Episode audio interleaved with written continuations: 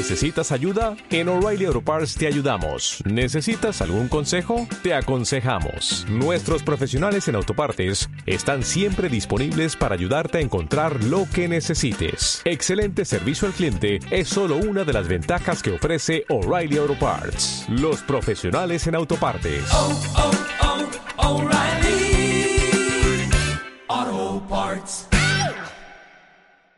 Bienvenidos a un nuevo episodio de Historias en Carretera, el podcast sobre el mundo del transporte de Ibeco España. Adaptarse a los nuevos tiempos e ir un paso por delante a través de la innovación y digitalización es clave para el desarrollo y avance en la producción de vehículo industrial y de eso sabe mucho nuestro próximo invitado, José Manuel Jacutot, director de la fábrica de Ibeco en Valladolid. Esta instalación donde se fabrica la Ibeco Daily y la cabina de la gama de pesados acaba de ser premiada en la categoría principal Liderazgo en la transformación digital de la planta industrial en los Factory of the Future Awards 2022 por su proyecto Transformación Eficiente en cuatro pasos, modelo ideal, medición de pérdida, desarrollo de competencia y aplicaciones de máximo retorno. A continuación, José Manuel nos va a contar qué representa la fábrica de Valladolid para Ibeco, su dilatada historia y cómo el proceso de producción de sus vehículos se ha transformado para convertirse en todo un referente de la industria 4.0. Hola José Manuel. Hola Ramiro, un placer estar aquí contigo. Felicidades por ese reciente premio que habéis conseguido y que reconoce el liderazgo de la transformación digital de la planta industrial de la fábrica de Ibeco en Valladolid. Eso era lo primero que teníamos que decirte. Muchas gracias. Bueno, primero decir que es un placer estar aquí y, y, más celebrando este premio, ¿no? Porque la verdad es que la motivación para presentarnos fue un poco distinta, ¿no? Fue, nos presentamos con la idea de aprender y, y de ver buenas prácticas de otras industrias, eh, más que ganar el premio en sí, porque era la primera vez que nos presentábamos, ¿no? Y, y bueno, y pudimos ver más de 370 proveedores en, en, este congreso que se celebra en Barcelona, es muy centrado en el sur de Europa, de Advanced Factories, y no solo de automoción, sino de un montón de sectores, con lo cual eh, fue muy interesante y la verdad que fue una satisfacción comprobar que, que, bueno, que, la, fábrica va en la dirección adecuada, ¿no? Porque los proveedores iban presentando soluciones muy focalizadas en visión artificial, eh, en cobots para robotizar áreas de montaje o, o, gemelos digitales para predecir el futuro de instalaciones, con lo cual bastante contentos con, con la experiencia, ¿no? Con lo que hemos aprendido. Bastante útil este tipo de, de, de congresos y, y de benchmarking, ¿no? ¿En qué consiste el proyecto Transformación Eficiente en cuatro pasos? Modelo ideal, modelo de pérdida, desarrollo de competencia y aplicación de máximo retorno. Eh, este proyecto por el que os han premiado en los Factory of the Future Awards en 2022. Sobre todo por la estrategia de digitalización y, y, y cómo está permitiendo no solo hacer pequeños pilotos de esta tecnología, sino la extensión al 100% de la fábrica. ¿no? Y lo hacemos de una manera muy simple, en cuatro pasos. Primero tenemos una sala en donde pensamos nuestro modelo ideal de fábrica, hacemos un montón de workshops, de benchmarking, vamos a copiar un montón de otras ideas de otros sectores, de otras fábricas y con todo eso hemos construido lo que llamamos el Ideal Production System, que es como cómo sería nuestra fábrica ideal, ¿no? sin importar los costes, ¿eh? o sea, cómo sería nuestra fábrica ideal.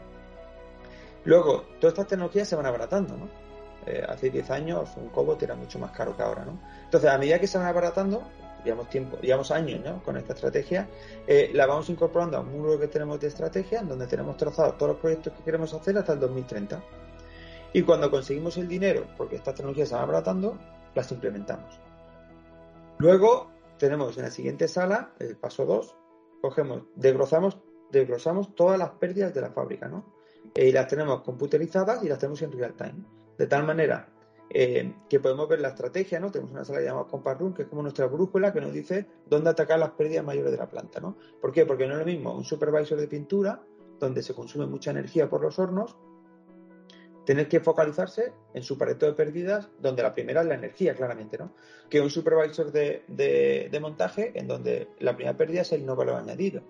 Entonces, el caminar, andar, moverse demasiado, hacer, no respetar conceptos básicos de montaje como la Golden Zone, que es posicionar las piezas lo más cerca posible eh, eh, de las manos para poder montarlas fácilmente, suministrarlas por parte logística lo más cerca posible para evitar andar. ¿no? Entonces, dependiendo eh, de cada zona, hacemos una serie de paretos de pérdidas para que todo el mundo tenga muy claro cuál es la dirección de qué proyectos hay que atacar, ¿no? Para conseguir el 6% de saving, ¿no?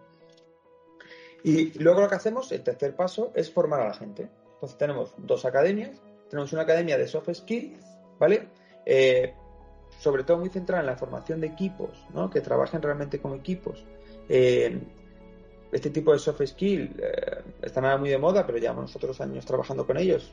Incrementan los valores, la flexibilidad, que hoy en día es muy importante, la flexibilidad en el trabajo, la comunicación, ¿no? Y el liderazgo, son habilidades sociales, eh, de comunicación, emocionales, que nos hacen mejorar el clima, la involucración y trabajar mejor todos juntos, porque con todas estas tecnologías ya nadie sabe de todo. Entonces, cada vez hace falta equipos más multifuncionales. Con lo cual, la gente está muy focalizada en formaciones técnicas, pero es que la formación eh, de cómo trabaja en equipo es súper importante, súper importante, ¿no?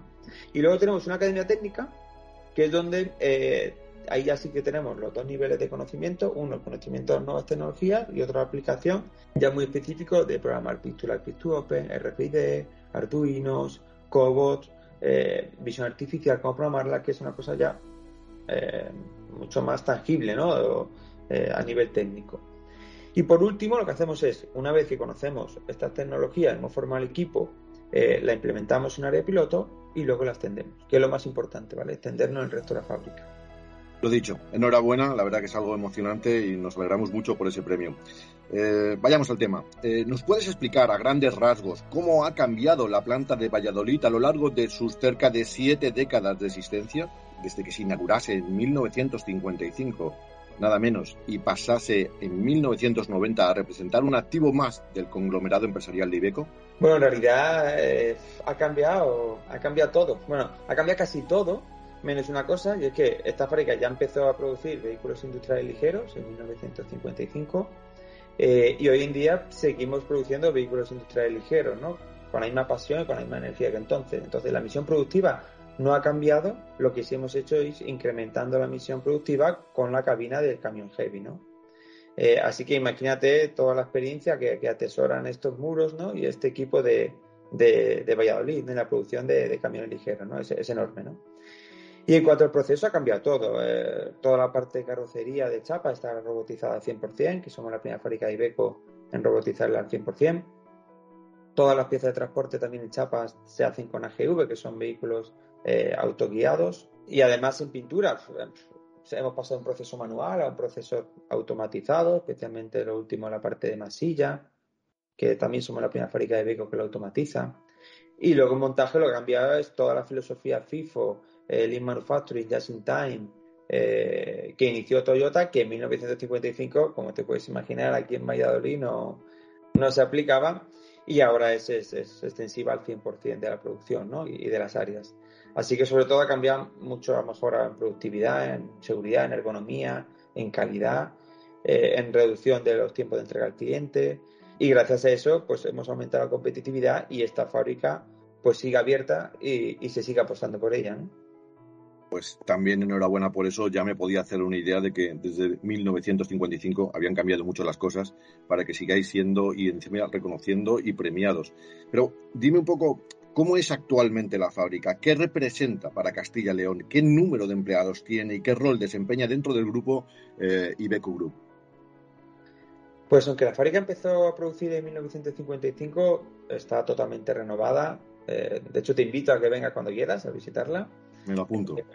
Actualmente hacemos 140 eh, camiones ligeros daily al día y 150 cabinas de la gama pesada para Madrid, para Nicola, que es una alianza que tenemos con, de camiones de hidrógeno, y para Australia, ¿no? Y lo hacemos en tres turnos. En Castilla y León, Ibeco está dentro de las top 5, de las empresas top 5 en facturación, eh, y además somos socios fundadores del clúster de automoción, del Facil, eh, igual que Renault, Grupo Antolín y otros muchos más, ¿no? Eh, Michelin, otros muchos más grupos de automoción que trabajan en la región y este clúster representa el 25% del Producto Interior Bruto de Castilla y León. Eh, y evidentemente es un importante motor económico y de generación de empleo. Y dentro, con lo cual somos una fábrica importante y más en Valladolid. Y dentro del grupo Ibeco, pues mm, somos de las pocas fábricas que está ligada a dos productos de éxito, ¿no? Como puede ser la Daily y como puede ser el camión S-Way, ¿no? Con lo cual tiene un, un peso importante, ¿no? Somos 1.100 empleados directos, eh, sin contar proveedores que están integrados o, o proveedores de servicios. Eh, y un dato curioso es que la planta en los últimos 25 años ha oscilado siempre entre 900, 1000, 1100 empleados, siempre en los últimos 25 años. Eh, la diferencia es que, por ejemplo, en 1999 se hacían 23.500 dailies al año y el año pasado, que batimos récord de producción histórico de la planta, hicimos 29.700 dailies y casi 25.000 cabinas de la gama Sway, con la misma gente que en 1999 hacíamos solo 23.000, ¿no? Con lo cual te puedes un poco hacer una, una idea de la eficiencia ¿no? y del aumento de competitividad pues, que se ha conseguido en los últimos años. Sin duda, espectacular esa eficiencia y esa, ese crecimiento ¿no? de, de, de, producción, la verdad que emociona. Seguramente eso tenga mucho que ver con mi siguiente pregunta. La industria 4.0 está revolucionando la fabricación de vehículos. Eh, Ibeco ya está inmersa en este proceso y se ha convertido en toda una referencia. ¿Qué es la industria 4.0? Para que podamos entenderlo mejor. ¿Y cómo ha conseguido Ibeco situarse en primera línea desde un primer momento en esa transformación? Pues el término de industria 4.0 hace sobre todo referencia a la cuarta revolución industrial. La primera eh, fue sobre 1780 o por ahí eh, y fue sobre todo el uso del vapor eh, para la producción. La segunda sobre 1870 y fue el uso masivo de la electricidad y las cadenas de montaje en masa. Y luego la tercera revolución sobre 1969-70, que fue la llegada de los ordenadores, de la electrónica y toda la robotización ¿no? de las fábricas. ¿Y qué es la cuarta revolución industrial? Pues habla sobre todo de las fábricas inteligentes conectadas, ¿no? Eh, eh, la inteligencia artificial, el machine learning, eh, los sistemas ciberphysical, que es más o menos a partir de 2014, ¿no? cuando empezamos con el Internet de las Cosas, el Internet of Things, etcétera, ¿no? Eh, entonces, todo este acceso a la información eh, en tiempo real lo que permite es un flujo de información entre el mundo físico y el mundo digital. Eh, y este flujo de información suele estar basado, primero, en, en, una interacción entre el mundo físico y el mundo digital, lo que hacemos, casi las fábricas estamos centrados ahora en eso, sensorizamos todas las instalaciones, todos los robots y cogemos datos. Luego, hay una interacción entre el mundo digital y el mundo físico, con una serie de algoritmos lo que se hace es traducir esos datos y se modifica el comportamiento de las máquinas. ¿no? Por ejemplo, una cosa muy simple, ¿no? En mantenimiento, ¿no? Eh, hay, hay, un concepto que se llama mantenimiento basado en condiciones eh, y, y el, el, el, Machine Speak to You, que es como la máquina te habla, ¿no? Lo que hace es sensorizas, coges to toda la información de la instalación y lo que hace es la, la máquina te avisa cuando va a ser una avería y es capaz luego de corregir las condiciones de la máquina para evitar esa avería. Y luego lo más complejo, que todavía, bueno, para esto es el gran reto para nosotros, es de, del mundo digital al digital. O sea, coger datos y luego ser capaces de que todas las máquinas hablen entre sí a través de algoritmos y usando analítica avanzada, eh, distintos escenarios de inteligencia artificial de que toda la instalación se hable entre sí en el mundo digital, para luego tomar las decisiones en el mundo físico. Ahora me empieza a explicar por qué eres tan joven. Porque esto, esto no sabía si estaba hablando con el responsable de la fábrica de Ibeco en Valladolid o con, el, el, con algún directivo de la NASA hablándome de, de robots, de, de, digitalización, de mundo físico, de mundo... Bueno, eh, me has dejado eh, esa invitación que tengo para ir allí a la fábrica, la tengo que cumplir porque quiero ver a esos robots fabric, eh, fabricando los, los daily y mucho más que me tienes que enseñar.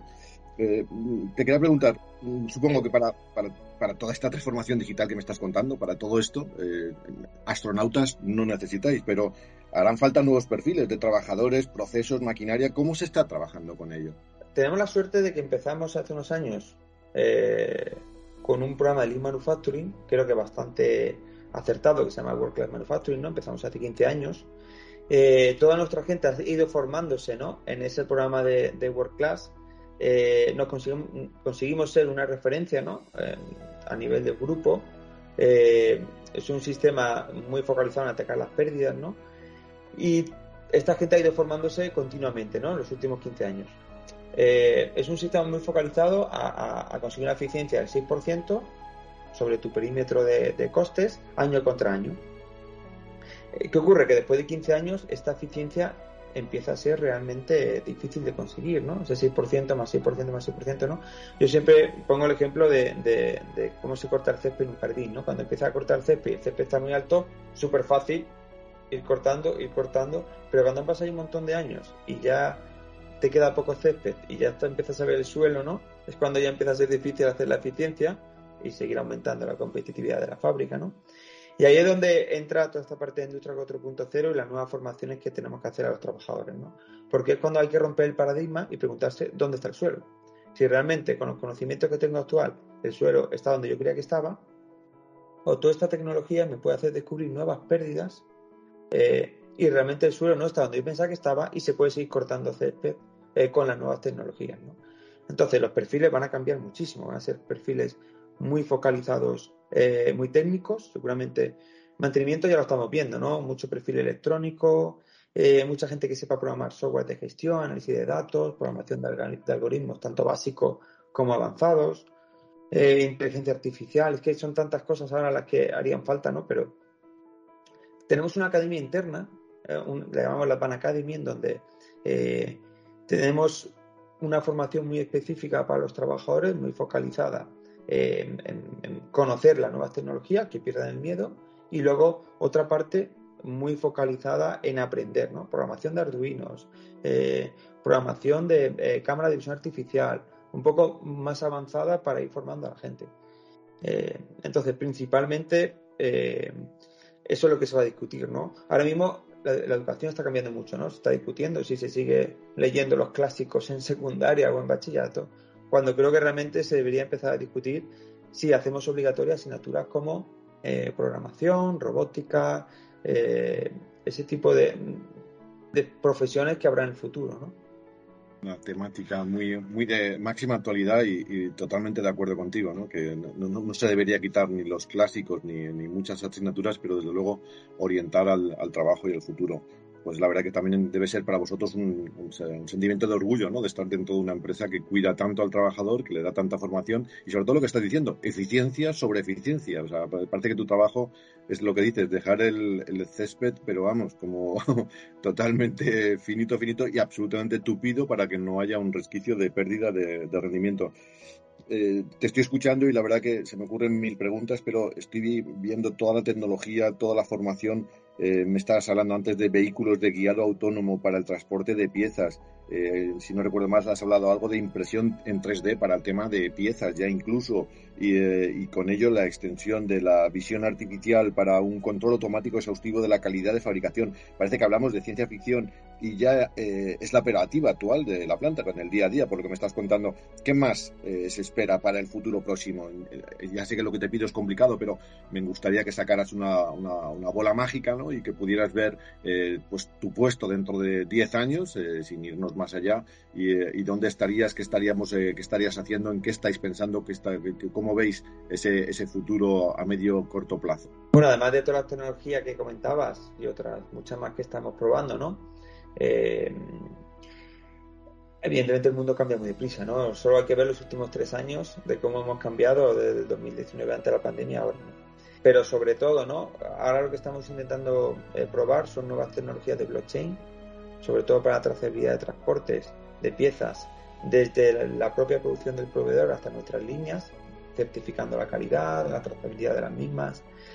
Eh, y estamos con unos nuevos prototipos eh, intentando poner cobots, que son unos robots que pueden convivir con personas, que ya estamos instalando en primero en la línea de montaje. Siempre, está muy focalizada la robotización a procesos eh, de capital intensive, ¿no? que son como los de chapa y pintura. Pero a procesos manuales, y más cuando tienes un takt time de 6 minutos, es muy difícil robotizar. ¿no? Entonces, este tipo de robots conviven con personas y estamos ya haciendo algunas pruebas para hacer varios pares de apriete, en, solo en puestos donde la ergonomía no es buena, ¿no? que tienen que estar con los brazos levantados, ese tipo de puestos, ¿no? que además tiene una, una acogida muy buena por parte de los trabajadores, porque son puestos pesados ¿no? en cuanto a ergonomía. Y ya estamos probando también montarlos en unos Smart AGVs, que son unos AGVs que se van geolocalizados para cargar piezas en las islas robotizadas. O sea, tenemos este próximo quinar millones de, ideas en cuanto a nuevas tecnologías y sobre todo empezar en los sitios adecuados para que la gente vaya perdiendo el miedo. Porque hay que hacer, estas tecnologías tienen que ser atractivas eh, y hacerlas cada vez más atractivas para que la gente tenga una, mayor acogida ¿no? a ellas. Pero no solo las fábricas creo que van a cambiar. ¿eh? Eh, sobre todo creo que va a cambiar el sector de, de, los servicios. ¿no? Hace, eh, hace unos años había 40 personas en los departamentos de facturación de cualquier empresa y hoy en día, después de instalar varios software, con una o dos personas bastan. ¿no? La gente tenía mucho miedo a la robotización en las fábricas porque se iba a perder empleo, cuando realmente creo que se perderá más empleo, o por lo menos se transformará más empleo en el sector de los servicios. ¿no? Así que será muy difícil que haya personas sin conocimientos técnicos trabajando en las fábricas en unos años. ¿no? Los empleados van a ser más controladores de procesos, yo siempre me los imagino, como tenemos ya en mantenimiento, ¿no? Un señor sentado con un montón de pantallas controlando que todo vaya bien, ¿no? Y van a estar cada vez más centrados en, las decisiones del futuro, o sea, en predecir las pérdidas del futuro, no, no, no en las decisiones del presente, sino ellos te dirán, por ejemplo, tenemos un software de inteligencia artificial que dice que dentro de un mes va a cambiar la demanda y se va a empezar a vender este tipo de vehículo. Hay que cambiar el mix, entonces dentro de un mes Vamos a probar estos escenarios de mix en mi gemelo digital que me simula la fábrica y cogeré el que produzca menos pérdidas. Ahí habrá cada vez más trabajo de manera proactiva y preventiva y luego será simplemente elegir el escenario productivo y ejecutarlo. Pues eh, José Manuel, eh, me has dejado con muchísimas ganas de ir a visitaros, de conoceros eh, más en profundidad. Me da mucha rabia no tener tiempo de volver a empezar y pertenecer a uno de esos de esas escuelas, de esos grupos de formación, porque resulta apasionante desde fuera lo que hacéis, pero es que mm, viéndote cómo lo cuentas, cómo lo explicas y la cantidad de posibilidades que existen, creo que me equivoqué de profesión. esto del periodismo es muy aburrido. de verdad que Muchísimas gracias por tu tiempo. Eh, me, parece impresionante el trabajo que estáis haciendo, lo que, lo que estáis consiguiendo. Y, bueno, la verdad que solamente me queda decirte que, muchísimas gracias, que, me parece una, un, merecidísimo premio el que, el que habéis conseguido. Y, desde luego esa sensación que tenemos de, claro, una fábrica de 1950, lo que es hoy en día, es casi una instalación futurista. Y, bueno, me, me, gustaría que tú mismo tuvieras la ocasión de, de despedirte de nuestros eh, seguidores, de nuestros oyentes, que sin duda van a, van a disfrutar muchísimo de todo lo que les has contado. Bueno, pues eh, simplemente decir que todo lo que hacemos aquí es por y para nuestros clientes, eh, para que puedan tener acceso a nuestros productos cada vez construidos de una manera más sostenible, con una mayor calidad y sobre todo más baratos y más accesibles a, cualquier tipo de cliente, ¿no? Así que nada, para nosotros es un placer y seguir colaborando eh, en el empleo en la ciudad, con lo cual seguiremos, seguiremos así, que es nuestra pasión, ¿no? Muchas gracias. José Manuel eh, Jacutot, director de la fábrica de Ibeco en Valladolid. Muchas gracias por todo. Hasta siempre. Hasta luego.